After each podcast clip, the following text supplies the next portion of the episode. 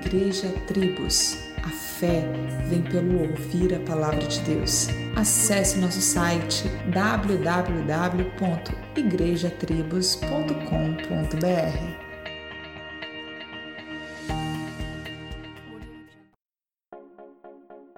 A cultura moderna ensina que devemos confiar nas pessoas, pois só assim os relacionamentos serão saudáveis e frutíferos rumo ao sucesso. Porém, a Bíblia nos ensina o contrário.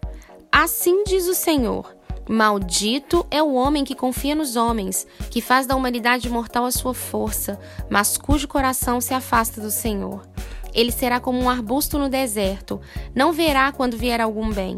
Habitará nos lugares áridos do deserto, numa terra salgada onde não vive ninguém. Mas, bendito o homem cuja confiança está no Senhor. Ele será como uma árvore plantada junto às águas e que estende suas raízes para o ribeiro. Ele não temerá quando chegar o calor, porque as suas folhas estão sempre verdes. Não ficará ansioso no ano da seca, nem deixará de dar fruto. O coração é mais enganoso que qualquer outra coisa e sua doença é incurável. Quem é capaz de compreendê-lo? Jeremias 17.